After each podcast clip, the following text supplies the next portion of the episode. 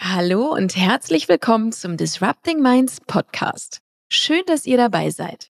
Heute bei uns zu Gast ist Unternehmerin Dina Reit.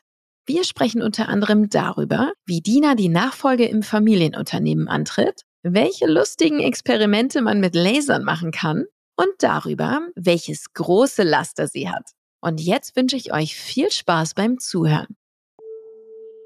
Disrupting Minds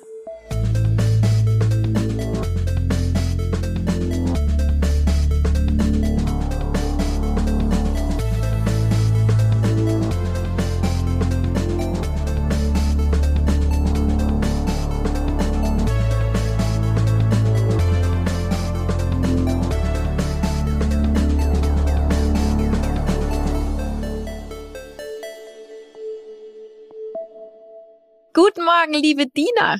Hi Sandra. Herzlich willkommen zum Disrupting Minds Podcast. Wie geht's dir? Sehr gut. Du, ich freue mich total, hier dabei zu sein. Ähm, habe heute Morgen, als ich mich angezogen habe, habe ich schon so überlegt, was mache ich heute? Und dann habe ich an unseren Podcast gedacht, habe mich schon gefreut. Ja, sehr cool, sehr gut. Mir ging's exakt genauso.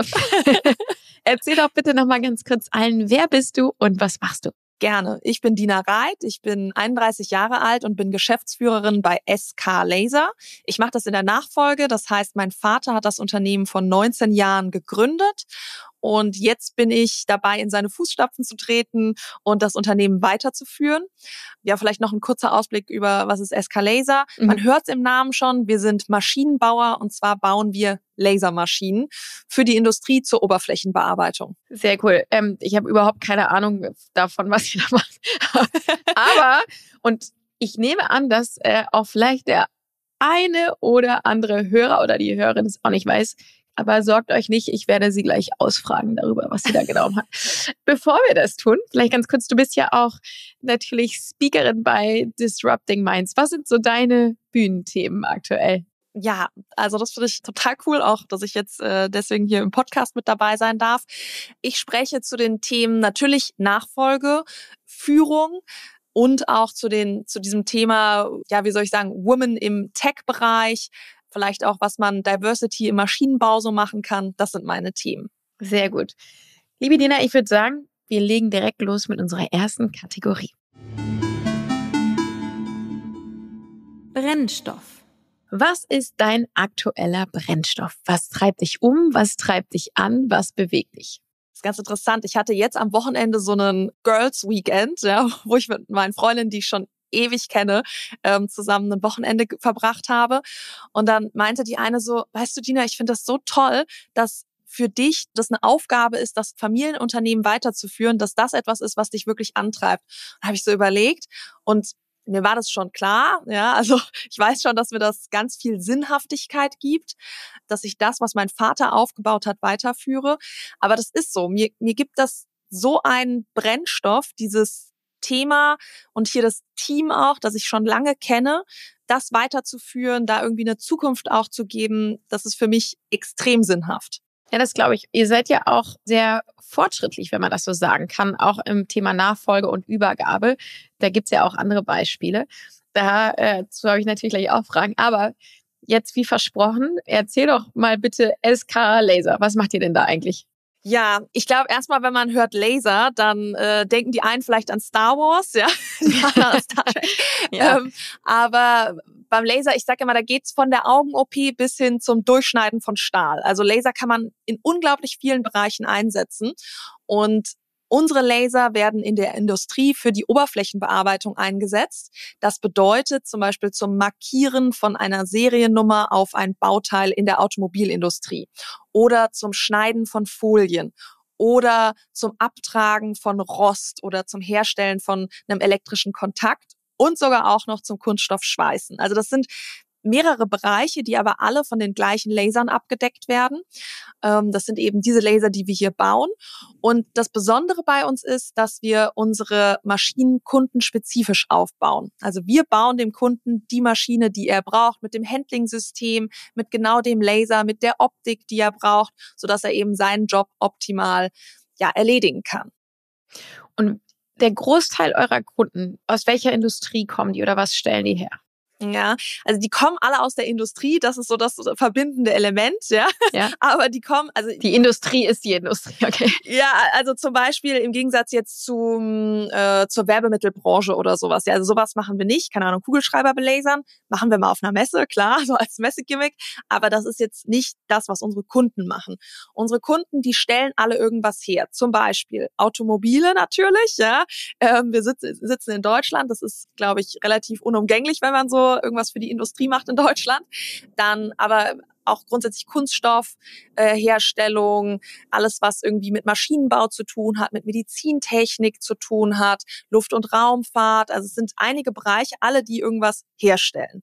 Und die sitzen bei uns nicht nur in Deutschland, unsere Kunden, sondern wir liefern weltweit. Wir haben also tatsächlich ja Maschinen in äh, Chile, in Australien, in Amerika stehen. Ähm, und die meisten unserer Kunden sitzen aber hier in Deutschland und im umliegenden EU-Ausland. Gegründet hat es sein Vater, richtig? Genau, ich bin zweite Generation. Wir sind immer noch ein sehr junges Unternehmen, 19 Jahre jetzt gerade geworden. Andere, ich treffe manchmal Leute, die sagen so, ja, wir sind quasi noch ein Start-up, so mit, keine Ahnung, 15 Jahren oder sowas. Das äh, sehen wir hier nicht so. Wir stehen komplett auf eigenen Beinen haben jetzt auch nicht irgendwie Investoren oder sowas drin, sondern in der Startup-Szene würde man sagen, komplett gebootstrapped von meinem Vater. und genau, also ich glaube, mein Vater ist so ein bisschen diesen Weg gegangen, den viele Leute auch vor ihm gegangen sind, aber ein paar Jahre davor, wirklich so dieses Maschinenbau, langsam ein Unternehmen aufbauen und er hat es damals mit 48 Jahren gestartet, was ich unglaublich beeindruckend finde. Und ich weiß auch noch, dass das für uns als Familie eine entbehrungsreiche Zeit am Anfang war. Äh, so ein Unternehmen gründet man eben nicht mal einfach so aus dem Nichts und äh, besonders wenn man es bootstrappt, da habe ich einen riesen Respekt auch vor. Und sicherlich ist die Situation, in der ich jetzt eingestiegen bin, von vielen Randfaktoren, wie beispielsweise, dass Kunden da sind, äh, Produkt ist da, Mitarbeiter sind da, Organisation ist da.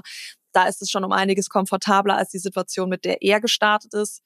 Was nicht heißt, dass Nachfolge nicht ohne seine Challenges kommen würde. Aber ich glaube, es gibt einen unterschiedlichen Typus von Menschen. Also es gibt den Gründertypus und zum Beispiel auch den Nachfolgertypus. Ja, absolut. Hast du noch Geschwister? Ja, ich habe eine Schwester. Meine Schwester ist jünger als ich und die hatte nie Interesse, in die Firma zu gehen.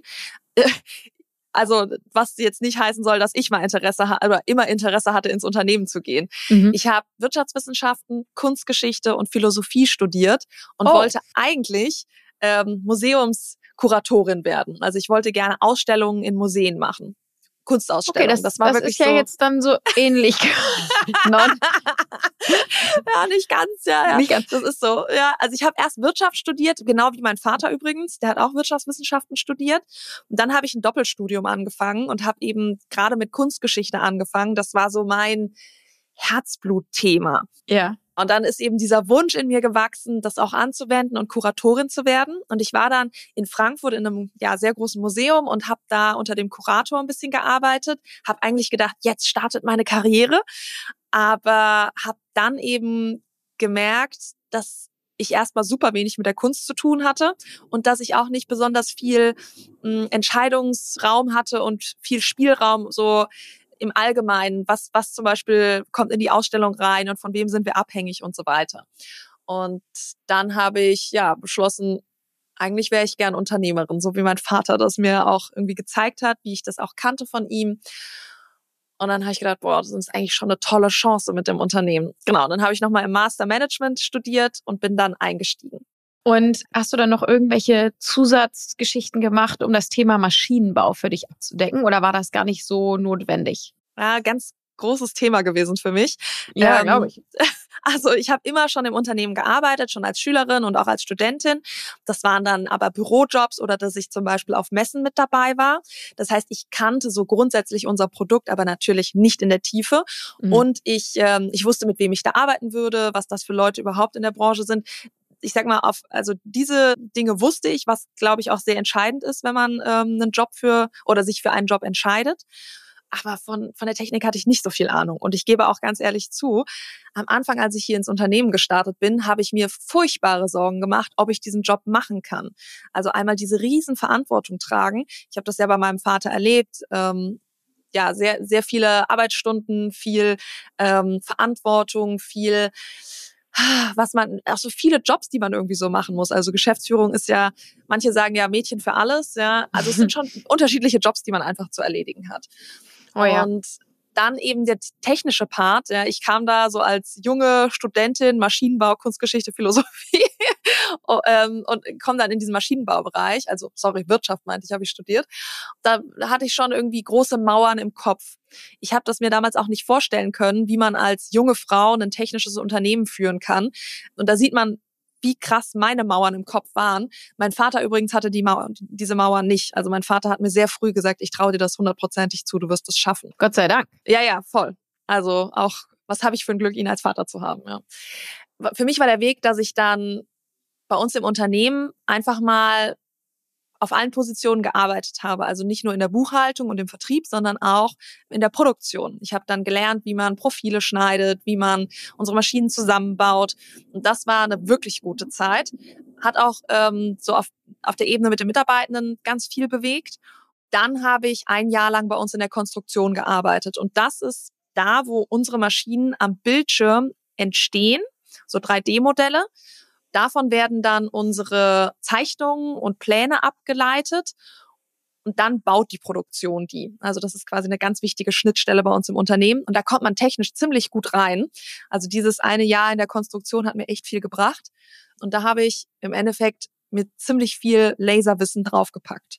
Wie war das ohnehin dann als zukünftige Nachfolgerin, als Tochter da reinzukommen? Wie war das mit Mitarbeitenden? Wie haben die dich empfangen? Also eigentlich haben die mich alle ziemlich positiv empfangen. Ich habe jetzt nicht diese ja, Grabenkämpfe irgendwie führen müssen, so von wegen, jetzt nimmt mich doch endlich mal ernst. Ja. ähm, ich hatte die, sage ich, also ich sage immer, also hatte ich ja gerade schon gesagt, ich hatte die Mauer im Kopf, also die Kämpfe musste ich irgendwie erstmal mit mir selber ausfechten. Ich glaube, die Leute waren erstmal froh, dass irgendwie die Perspektive jetzt da war, es geht weiter, weil mein Vater ist jetzt 66, also ich meine, die Leute haben ja auch Augen im Kopf, die sehen ja auch, okay, der Herr Kolbach wird irgendwie immer älter. Und ähm, dann, glaube ich, haben sie gesehen, dass ich einen unglaublichen Lernwillen hatte und mich total da reingekniet habe, das wirklich zu schaffen. Ne? Also die haben meine riesigen Anstrengungen gesehen, die ich da reingepackt habe. Und was total gut war, dieses, als ich mit den Leuten zusammengearbeitet habe, war für mich ganz klar, das sind jetzt die Leute, die Bescheid wissen. Das hier sind die, die mir das beibringen und ich kann denen Fragen stellen, ich lerne von denen. Ähm, und das hat irgendwie ein sehr gutes Verhältnis hergestellt, ja, dass ich auch jetzt nicht hingegangen bin und gesagt habe, so, ich bin hier die Chefin, ähm, hört mal zu, was ich zu sagen habe. Mhm. Natürlich kommt irgendwann dann eine Zeit, wo du auch Entscheidungen triffst, aber das waren eben nicht die ersten anderthalb Jahre bei mir. Ja, okay, verstehe ich. Wie seid ihr aktuell aufgestellt? Dein Vater und du vor allen Dingen in euren Rollen. Ja, also als ich eingestiegen bin, habe ich, wie gesagt, erstmal bin ich hier überall mitgeschwommen, dann habe ich ähm, in der Konstruktion gearbeitet und da war mein Vater der Geschäftsführer. Ich war mhm. erstmal mhm. Intern. Ja? Und dann bin ich irgendwann Prokuristin geworden. Das hieß dann auch, dass ich eben so Vollmachten über alle Banken äh, bekommen habe und ähm, dann auch Leute zum Beispiel einstellen konnte, also so diese Dinge. Mhm. Und in der Zeit hat mein Vater aber die ganze Zeit noch ganztags gearbeitet, also Vollzeit. Ich bin 2019 reingekommen und dann bin ich 2022 wurde ich Geschäftsführerin. Und dann sind wir nochmal so ein halbes Jahr, sage ich mal, zusammen so als Geschäftsführer geschwommen, ja, haben das so zusammen gemacht. Und weißt du, in der Zeit am Anfang natürlich, wenn mein Vater gesagt hat, ich denke, wir sollten das so machen, Tina, dann habe ich gesagt, ja, Papa, du hast die Erfahrung. Also ich glaube auch, dass das richtig ist, wir machen das so. Und dann irgendwann kam die Phase, in der ich ja mehr Selbstvertrauen gewonnen habe und irgendwie gemerkt habe, okay, ich sehe das aber vielleicht ein bisschen anders. Und dann ähm, kam die Phase der großen Kompromisse, ja. Und dann kam irgendwann diese Phase, da war ich dann eben schon Geschäftsführerin, wo ich so ein bisschen meine eigenen Ideen entwickelt habe, die mein Vater vielleicht nicht mehr so hundertprozentig gesehen hat. Und da muss man großes Kompliment an meinen Vater aussprechen. Er hat da eine, ja, die, die Charakterstärke besessen, auch in den Zeiten dann zu sagen, okay, Dina, ich würde es anders machen, aber ich vertraue dir und du bist die Zukunft des Unternehmens, also wir machen das so, wie du denkst. Das war, um ehrlich zu sein, für mich auch nicht so einfach am Anfang. Also ich dachte dann so, um Gottes Willen, ja, mein Vater mit der ganzen Berufserfahrung und der würde es anders machen. Was bin ich doof? Hinterher fahre ich jetzt hier alles in die Grütze. Ja? Ähm, aber bis jetzt hat alles geklappt. Und dann 2023 im Januar, also jetzt vor einem Jahr, ist mein Vater dann in Teilzeit gegangen. Dann haben wir auch so den großen Schritt des äh, Bürowechsel gemacht, ja, so dass dann irgendwie alle das auch gesehen haben. Jetzt äh, Tina ist hier in der vollen Verantwortung und mein Vater ist jetzt ähm, dienstags, mittwochs und donnerstags halbtags da. Und genau, und er hilft mir natürlich nach wie vor was er macht, ist der Vertrieb im Ausland. Das ist ja so sein Steckenpferd, der Vertrieb. Die großen Entscheidungen treffe ich aber jetzt auch schon immer mehr alleine. Ja, also zum Beispiel, wen stellen wir ein? Jetzt haben wir gerade zum Anfang des Jahres ähm, einen Geschäftsbereich von uns aufgegeben. Ja, das ist etwas, was mein Vater sehr lange immer gemacht hat. Und zwar ist das die Dienstleistung, wo wir für Leute, die sich jetzt nicht einen ganzen Laser kaufen wollten, sondern nur mal, keine Ahnung, 500 Schrauben gelasert haben wollten, haben wir das dann für die in Dienstleistung gemacht. Und das ist etwas, das war historisch, sage ich mal, immer bei uns im Unternehmen dabei. Aber ich habe jetzt eben gesagt, hier, der Umsatz ist immer geringer geworden. Wir konzentrieren uns überhaupt nicht darauf, sondern eben auf den Maschinenbau, das, was wir gut können, wo wir auch das Geld verdienen. Und immer wenn dann Urlaubszeit ist oder wenn eine Krankheitsphase ist, dann ist das immer furchtbar kompliziert mit der Personalplanung. Also großer Hessel für nicht sehr viel, was dabei rumkommt. Und mein Vater war immer so, ah, ich finde, wir sollten das auf jeden Fall noch behalten und das ist so ein super Standbein und das geht doch so nebenher. Und genau, also jetzt im, zum Ende äh, Januar geben wir das jetzt auf und äh, er geht diesen Schritt auch mit. Aber es war jetzt nicht unbedingt äh, etwas, was, ähm, sage ich mal, als Impuls aus ihm herausgekommen ist. Okay. Also ihr werdet ja auch nicht immer einer Meinung sein, ne, wenn solche Entscheidungen irgendwie getroffen werden. Aber ist es dann jetzt bereits so, dass, dass wenn du sagst, wir machen so, dass es dass ihr es so macht? Oder sensible Frage. Oder nee, kann nee. er noch, also, wir kann haben, er noch reingerätschen? Oder unterschreibst du gewisse Sachen in den Tag, weil er nicht da ist? nein, nein. Also wir haben, seit ich äh, zwei Monate im Unternehmen bin, eine Beraterin, die immer dabei ist. Ne? Mhm. Und diese Beraterin, mit der sind wir so alle sechs bis acht Wochen, machen wir so einen Workshop. Und da haben wir zum Beispiel ganz am Anfang einen Meilensteinplan aufgesetzt. Ja, also wann werde ich Geschäftsführerin? Wann geht mein Vater aus dem Unternehmen raus? Das ist geplant für 2025. Wann gehen welche Verantwortungen auf mich über? So Geschichten eben. Mhm. Und das hilft total, dass wir immer wieder jemanden haben, mit dem wir uns, also jemand Dritten, mit dem wir uns zusammen hinsetzen und über dieses Thema reden. Weil Nachfolge, da muss man konstant dran arbeiten, man muss immer wieder darüber auch sprechen. Gerade wenn eben Konflikte auch mal da sind, muss man eben immer wieder einen Kompromiss finden, zusammen sich hinsetzen und gucken, wo geht's hin. Und was auch gut ist, also erstmal dieses, es geht eben im, im Daily Business nicht unter und man hat noch, sag ich mal, jemand, der außenstehend ist, der noch mal so drauf guckt und mit einem das so durchsprechen kann. Ne? Also das kann ich nur empfehlen. Und das machen wir, wie gesagt, jetzt schon seit vier Jahren, fast fünf Jahren. Klar haben wir auch mal unterschiedliche Meinungen, aber mein Vater sagt immer, ähm, das Allerwichtigste ist, dass wir uns lieben und das ist auch so. Ja. Ganz am Anfang zum Beispiel, als ich eingestiegen bin, habe ich für mich die Entscheidung getroffen, wenn jetzt hier wirklich eine Make-or-Break-Geschichte ist und ich kann mich entweder entscheiden, das Unternehmen läuft jetzt weiter oder die Familie, ähm, dann würde ich mich immer für die Familie entscheiden. Für mich ist die Familie so wichtig und das Verhältnis zu meinem Vater ist mir auch so wichtig. Ich will nächste Weihnachten auch noch mit meinem Vater zusammen Weihnachten feiern können. Ne? Und ja, das ist ja auch sehr, sehr, sehr schlau und sehr weise. Vor allen Dingen, weil ja. man ja auch andere Beispiele kennt, wo dann eher Break-Entscheidungen getroffen wurden. Genau. Und das haben wir für uns beide irgendwie ziemlich klar.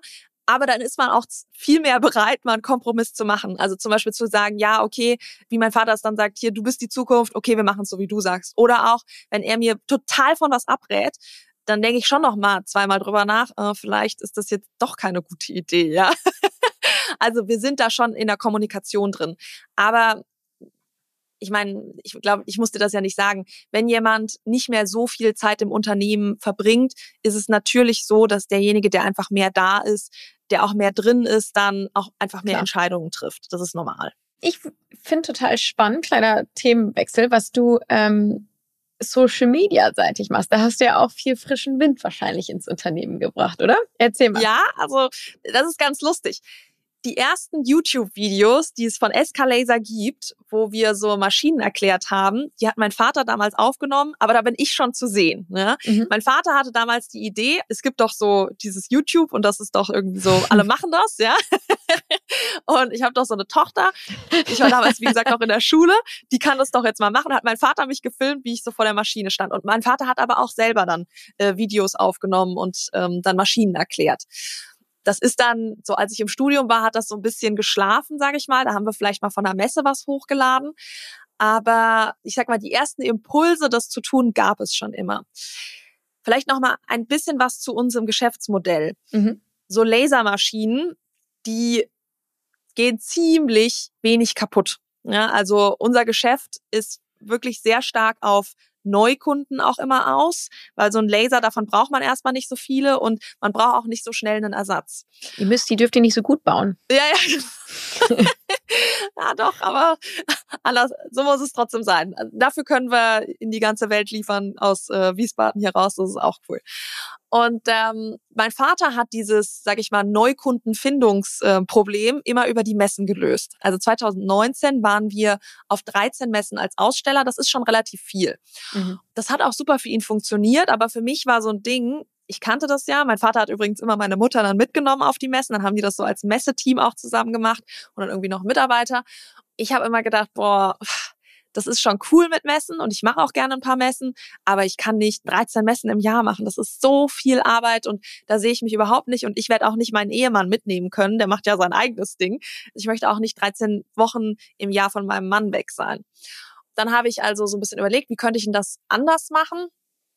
Und mein Vater hat immer gesagt, Dina, du kannst alles machen, was du willst, aber wir müssen halt die Neukunden gewinnen. Ne? Am Anfang hatte ich da natürlich jetzt auch noch nicht so einen Plan, aber ich habe dann als die Corona-Zeit kam und alle unsere Messen ausgefallen sind, überlegt, ey, dieses mit den YouTube-Videos, da war doch was. Und dann haben wir mehr YouTube-Videos erstmal wieder gemacht. Und irgendwie habe ich mich in der Studenten, als ich Student war, habe ich ähm, mich bei LinkedIn angemeldet. Und dann habe ich so gedacht, LinkedIn ist eigentlich schon ganz cool und da ist schon Potenzial. Und irgendwie ist das auch so ein bisschen, also da schreibt man mehr Texte, was ich irgendwie, also das kommt mir so ganz gut, weil also ich mag das ganz gerne, wenn man sich ein bisschen mehr erklären kann. Mhm. Und dann habe ich angefangen, quasi diese YouTube-Videos auf LinkedIn zu posten. Am Anfang pff, ist da noch relativ wenig passiert. Aber so nach ein paar Monaten haben dann die ersten, mein Vater vielleicht mal drauf angesprochen, ah, ich habe ihre Tochter gesehen. Oder ich hatte so mal jemanden, der mir geschrieben hat, ob er, ob ich nicht was von ihm kaufen will. Aber auf jeden Fall irgendwie, da war ein bisschen was dahinter.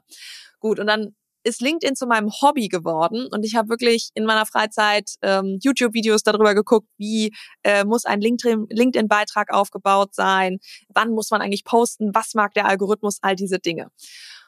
Und nach ja so einem halben dreiviertel Jahr hatte ich dann meinen ersten viralen Beitrag wonach dann wirklich jemand hier von der Zeitung angerufen hat und dann von uns einen Artikel, äh, über uns einen Artikel schreiben wollte und so. Und wir waren, also, war ja unglaublich, ja, total abgedreht für uns. Dann haben wir irgendwie beschlossen, ja, also das scheint ja gut zu sein, dann machen wir das mal weiter. Also ich mache das weiter. Und äh, mein Vater hatte mich davor das einfach machen lassen und hat, also das wurde jetzt nicht besonders hinterfragt bei uns im Unternehmen. Aber ähm, dann wurde das quasi so ein bisschen mehr zur Prio für uns alle ich habe dann eben mehr Videos gemacht und Fotos und dann haben die mir auch alle hier geholfen. Also, dass dann jeder Mitarbeiter, glaube ich, hat mich schon mal hier gefilmt oder irgendwie ein Foto von mir gemacht oder sowas. Oder musste seinen Arbeitsplatz kurzfristig mal räumen, weil ich da gerade genau an dem Laser ein äh, Foto machen wollte. Also, das ist eine Sache, die jetzt hier im Unternehmen sehr angekommen ist und ähm, auch gerne mitgemacht wird. Also zum Beispiel war einmal hier die Tagesschau und hat dann wirklich ein Video gedreht von uns und dann waren natürlich die Leute auch ganz stolz, dass sie dann damit in der Tagesschau sein durften. Ja. Aber das glaube ich. Und merkst du, dass du darüber mehr Kunden erreichst, mehr Aufmerksamkeit, klar, ne? Aber hast du es geschafft, dadurch auch vor allen Dingen euch als Unternehmen und die Marke wesentlich bekannter zu machen? Ja, auf jeden Fall. Also mein Vater war viel auf Messen und in diesem Messebereich ähm, kannte man uns schon so ein bisschen, aber nicht jeder geht ja auf eine Messe. Ich habe es geschafft, das Branding von SK Laser nochmal viel breiter aufzustellen, weil LinkedIn ist zwar mein Hauptkanal, aber wir sind auch in sehr vielen anderen Bereichen unterwegs und versuchen auch crossmedial zu arbeiten. Und wir kriegen dadurch neue Leads und verkaufen dadurch also tatsächlich Laser. Man glaubt es kaum. Viele Leute glauben es nach wie vor nicht, aber natürlich, wenn es für die Beauty oder für die Gaming-Industrie funktioniert, warum soll es nicht für den Maschinenbau funktionieren? Und wir gewinnen dadurch auch Mitarbeitende. Also wenn ich jetzt irgendwie zum Beispiel jemanden suche und dann das über meine Social Media Kanäle poste, dann ja, melden sich dadurch auch natürlich mehr Leute, die das dann gesehen haben durch die Reichweite. Richtig cool und wahrscheinlich auch ein gutes Vorbild für viele, auch für viele Familienunternehmen, die vielleicht denken können, oh ja, irgendwie unser Produkt eignet sich jetzt nicht so, weil es kein, weil es natürlich ja auch kein B2C ist, ne, für, für Social Media, aber richtig gut. Hast du da irgendwelche neuen Sachen im Kopf geplant, irgendwas, was du ausprobieren möchtest? Ja, ich habe immer eine lange Liste an Dingen, die ich tun möchte. Also erstmal, da freue ich mich total drauf. Ich fahre ähm, übermorgen zu einem Kunden von uns in Ungarn, ein ganz tolles Unternehmen. Und da darf ich die Produktion von dem Kunden filmen, wo drin auch unser Laser eben mit dabei ist. Ah. Ähm, und darf dann ja da so ein bisschen zeigen, wie man den Laser wirklich äh, einsetzt. Das ist sehr, sehr toll, besonders weil wir ganz viele NDAs immer wieder unterschreiben müssen mit unseren Kunden. Und wenn dann ein Kunde wirklich sagt, hier, ähm, ihr dürft das jetzt zeigen, ihr dürft sogar unsere Produkte zeigen im Produktionsprozess, das ist schon mega cool. Und dann ist bei mir ja immer so, dass ich, sage ich mal, Laserexperimente mache, ja, Dinas Laser Lab. Und da ähm, zeige ich dann zum Beispiel, wie man ein Würstchen mit dem Laser grillen kann oder wie man Kekse mit dem Laser backen kann, ja, wie man in Schnee reinlasert. Also solche Dinge mache ich immer. Und ähm, ja, da habe ich natürlich auch ein paar coole Sachen in nächster Zeit wieder geplant, was ich so teste. Ich bin gespannt, was wir von dir sehen. Und eigentlich super Überleitung. Lass uns einen Blick in die Zukunft werfen. Gerne. Future? Ich meine, unsere Parkbankfrage, so wenn du mal ganz alt und glücklich auf deiner Parkbank sitzt und zurückblickst, die ist ja für dich noch wirklich sehr, sehr, sehr weit hin. Ähm, aber wenn wir uns vorstellen, das ist irgendwann so und du blickst zurück, was denkst du, was sind so die großen Themen, die du gerissen haben möchtest oder was du beeinflusst haben willst oder was auch immer es äh, sei oder den Kilimanjaro, den du bestiegen haben willst? Letztes Jahr war ich auf der Zugspitze, das war schon ziemlich cool, muss ich sagen. Oh ja. Also noch so ein paar coole Berge, das wäre schon nice. So im persönlichen ja, so ein bisschen mehr noch wandern gehen, das wäre klasse. Was, was wünsche ich mir noch? Nun, ich wünsche mir, dass ich hört sich jetzt vielleicht langweilig an, aber es wäre schon echt cool, wenn ich SK Laser wirklich bis ins hohe Alter weiterführen könnte. Mhm. Ähm, das wäre schon ein richtiger Traum für mich.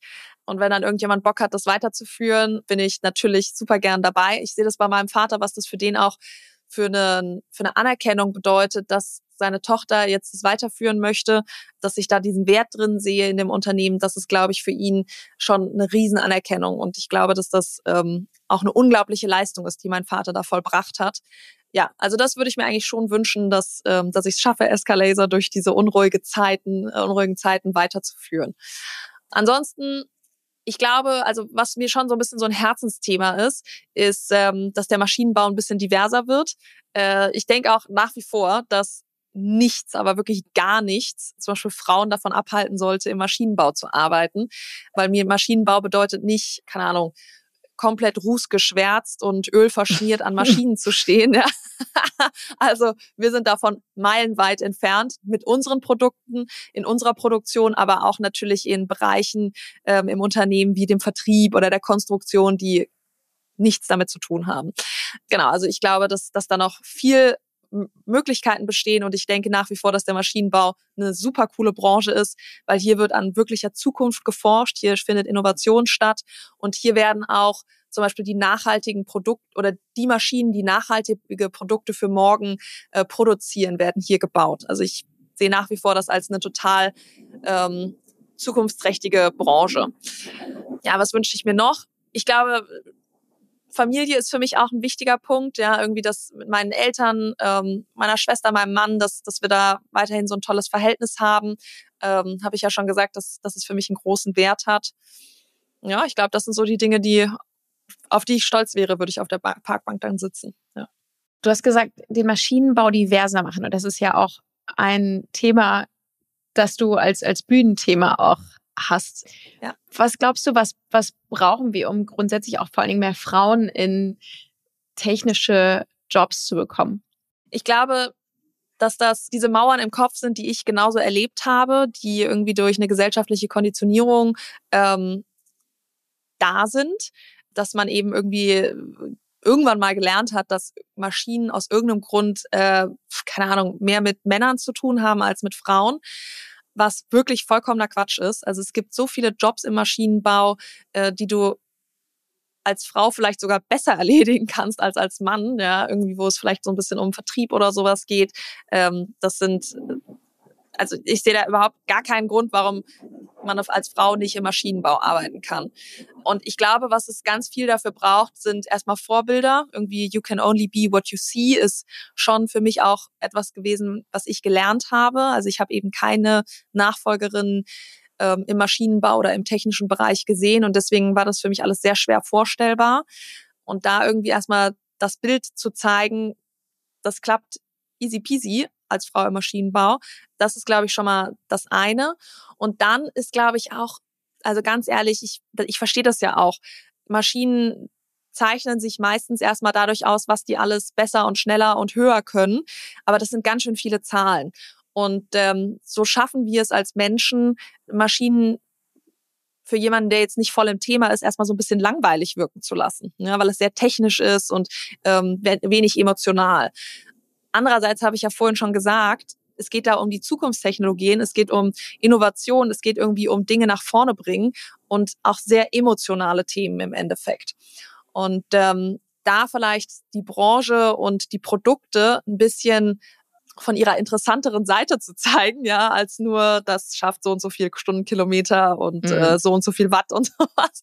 Ähm, was wie gesagt hundertprozentig da ist. Ich finde immer, in dieser Branche ist das eigentlich zum Beispiel auch im Social Media Bereich die einfachste Branche von allen quasi. Ich kann irgendwas unter einen Laser legen und es passiert was. Wie cool ist das denn? Ne? Ja, stimmt. Äh, und ja, also ich glaube, es, es braucht auch so ein bisschen ein Rebranding vom Maschinenbau.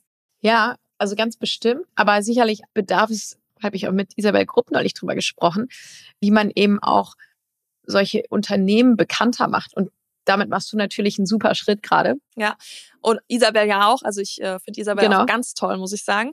Also ich glaube genau, dass, dass das aber auch eine Stärke zum Beispiel von Familienunternehmen ist, dass man eben einem Unternehmen ein Gesicht gibt. Wir sind jetzt vielleicht nicht Google, Apple oder sowas, ja.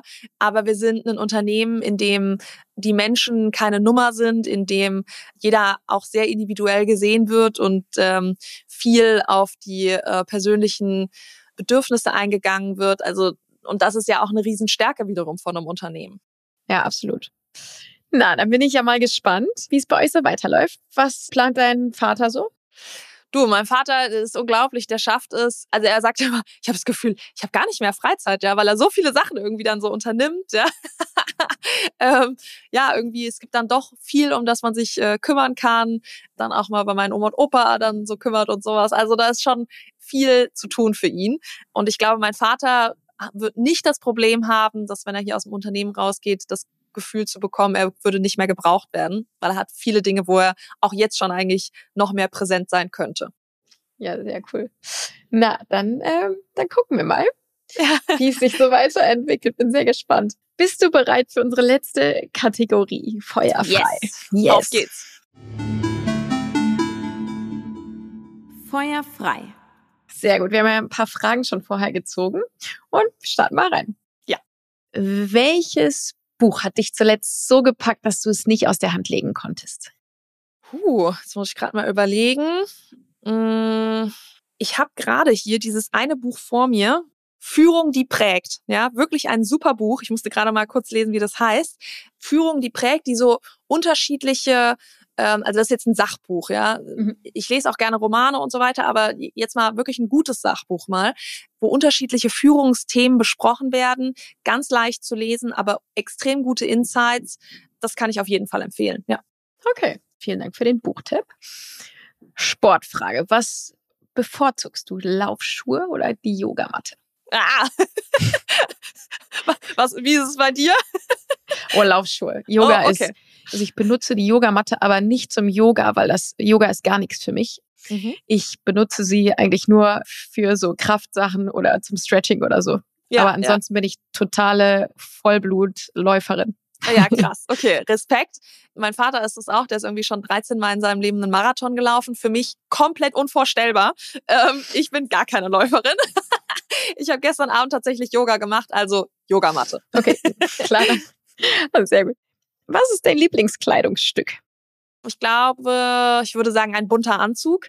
Ich habe so ein bisschen überlegt, es war natürlich auch immer so eine Frage, wie kleidet man sich in meiner Position und die Männer um mich herum, mit denen ich einfach sehr viel zu tun habe in meiner Branche nach wie vor, auch besonders auf so einem C-Level, die sind halt meistens in einem dunklen Anzug unterwegs. Und dann habe ich so gemerkt, ach, wie will ich mich eigentlich anziehen? Und ich habe auch natürlich ein paar dunkle Anzüge, aber ich habe doch einige auch sehr bunte und knatschige, also knatsch blaue, rote, ähm, grüne Anzüge mir angeschafft und das macht richtig Spaß, die zu tragen. Ich fühle mich komplett für solche Situationen, in denen man dann zum Beispiel einen Anzug trägt, ja, äh, nicht overdressed, nicht underdressed, einfach genau, das passt so und ähm, fühle mich da drin wohl. Ja, also ich Gut. nehme einen Anzug, ja. Okay. Wann bist du am kreativsten? Ich formuliere das mal so für mich, wann habe ich für meine LinkedIn-Beiträge die besten Ideen? Das ist meistens kurz vorm Aufstehen. Wenn ich so im Bett liege und aus irgendeinem Grund so, keine Ahnung, halbe Stunde vorher wach geworden bin und dann kommen mir so die Ideen und dann denke ich so, ah, ich könnte mal eigentlich darüber schreiben. Ja, das wäre mal eine gute Idee. Genau, also das, das sind ähm, so vom zeitlichen her, würde ich sagen, ist das bei mir so. Und bei dir? Okay. Beim Laufen tatsächlich. Ah. Also ich trainiere gerade für einen Marathon. Ähm, wow. Ich trainiere eigentlich gerade immer für einen Marathon. ja, genau. Und ich, äh, somit verbringe ich relativ viel Zeit auch äh, laufend. Und ich höre zwar immer auch echt knackige Musik dazu. Also ich könnte zum Beispiel keine Podcasts hören beim Laufen. Ich brauche immer irgendwas mit ordentlich Wumms auf den Ohren. Mhm. Und trotzdem ist das eine Zeit, in der ich entweder es schaffe, so komplett abzuschalten und wirklich über gar nichts nachzudenken und nur Strecke und Musik höre oder aber wirklich auch mir Sachen einfallen zu lassen und gar nicht so bewusst, ich möchte jetzt über das und das nachdenken, sondern da kommen einfach manchmal so es kommt, Ideen. Ja. ja. Ja, schön. Ja, ja. sehr schön. Mhm. Ähm, jetzt meine Lieblingsfrage. Ich bin sehr froh, dass du die gezogen hast. Ähm, mhm. Was ist dein größtes Laster? Laster. Da reden Leute ja immer über Essen. Bei mir ist das definitiv Chips. Alle, die mich kennen, lachen jetzt voll. Also ich bin nicht so, dass ich so süß gerne esse, aber es gibt dieses eine Lied, Via Con Mi.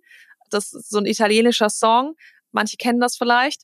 Und da gibt es irgendwie im Refrain, und der meint wahrscheinlich überhaupt nicht Chips, aber da singt er so Chips, Chips, da da da da da da da da da. Und dieses Lied ähm, ist in meinem Freundeskreis schon sehr wohl bekannt, dass äh, das irgendwie gut zu mir passt. also sehr Chips ist wirklich mein Laster, ja. Ganz schlimm. Das hast du mit Anna Alex gemeint. Die hat auch erzählt, dass sie irgendwie so ein riesen, ich glaube, die hat mal eine Palette bekommen oder so. Das hat sie auch im Podcast erzählt und dann hat ihr, glaube ich, für das nächste Event jemand Chips gemacht. Ja. das war wirklich schlimm. Also so Schokolade, die, wir haben so eine Schublade, weißt du, die Schublade. Ähm, da kann Schokolade drin liegen und das interessiert mich einfach gar nicht. Aber wenn da Chips drin rumliegen und ich liebe auch quasi alle Geschmacksrichtungen, also das, wenn die einen Tag überleben, das ja ist realistisch. nee, schon nicht realistisch. Ein nicht Tag realistisch. schon vorbei. oh, sehr gut. Mensch, wir sind schon durch. Vielen, vielen Dank. Ah, danke dir. Hat großen Spaß, Spaß gemacht. gemacht. Ja. ja, mir auch. Und äh, ich wünsche dir eine schöne Reise. Wann geht's los? Nach Ungarn, sagtest du, ne? Morgen? Genau, Ungarn. Äh, übermorgen. Übermorgen, okay. Ja. ja. Genau. Dann ganz viel Spaß dort und Herzlichen äh, Dank. freuen uns auf weiteren Content von dir. Dankeschön. ciao, schönen Tag dir, bis bald. Dir auch. Ciao, ciao. Das war die 42. Disrupting Minds Episode mit Dina Reit. Ich hoffe, ihr hattet Spaß beim Zuhören. Damit ihr nichts verpasst, abonniert uns gerne auf den üblichen Kanälen, also überall, wo es Podcasts gibt. Danke, dass ihr heute dabei wart und wenn ihr mögt, bis Dienstag in zwei Wochen.